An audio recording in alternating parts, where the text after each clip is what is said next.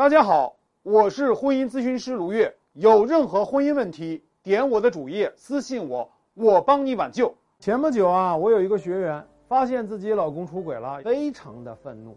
我问他最愤怒的是什么呀？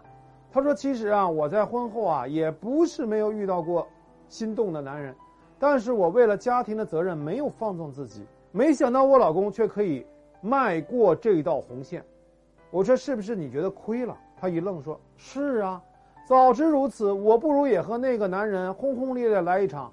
可惜啊，时过境迁了。”我说：“啊，我做过咨询这么久，经常会有人问我，婚后遇到真爱怎么办？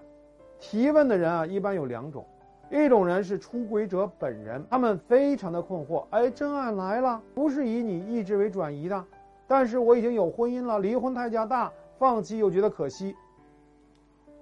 那第二种人是被背叛者，啊，他们往往会问我，男人说的所谓的真爱到底怎么回事啊？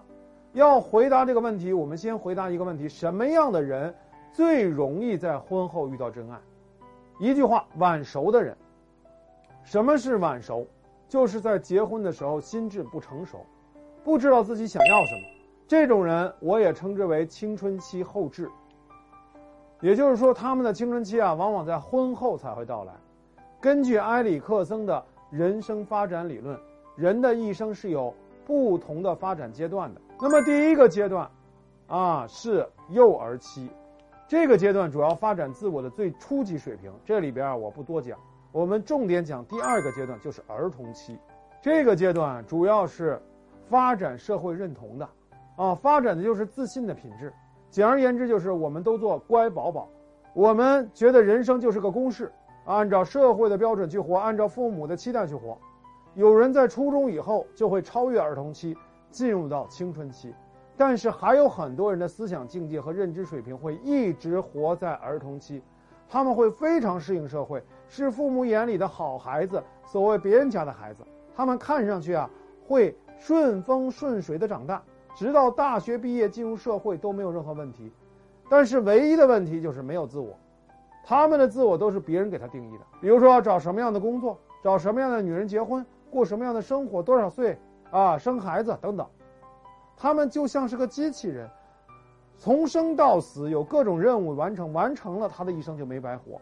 但是，他的人生真的应该这么过吗？当他完成了很多已经该完成的任务以后，往往人生危机就会发生，因为他会发现啊，父母所许诺的幸福感没有到来，反而会觉得自己人生毫无意义，非常空虚。这个时候，他终于从儿童期来到了青春期。青春期是什么呀？就是打砸抢，把过去认同的一切都推翻，最后狂热的想要去试验，啊，到底自己想要什么？你要问他，你真的爱外卖女人吗？他会回答说，我不知道，我只是要窒息了，我想试试到底什么是我想要的。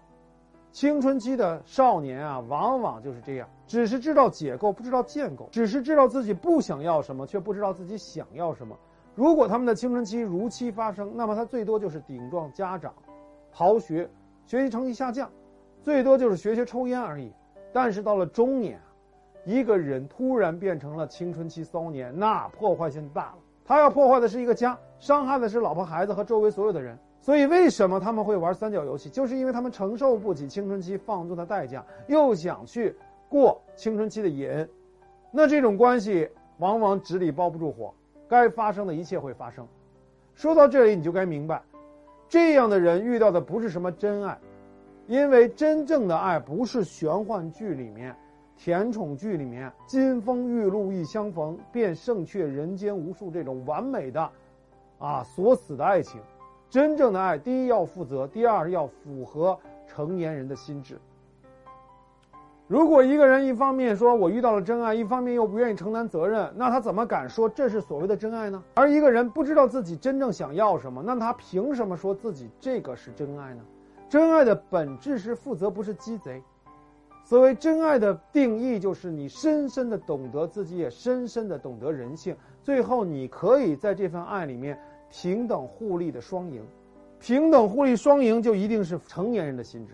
拿这个标准衡量感情，你觉得你说的那个所谓的真爱配吗？那么我们该怎么办呢？很简单，告诉自己，不要玩青春期的游戏。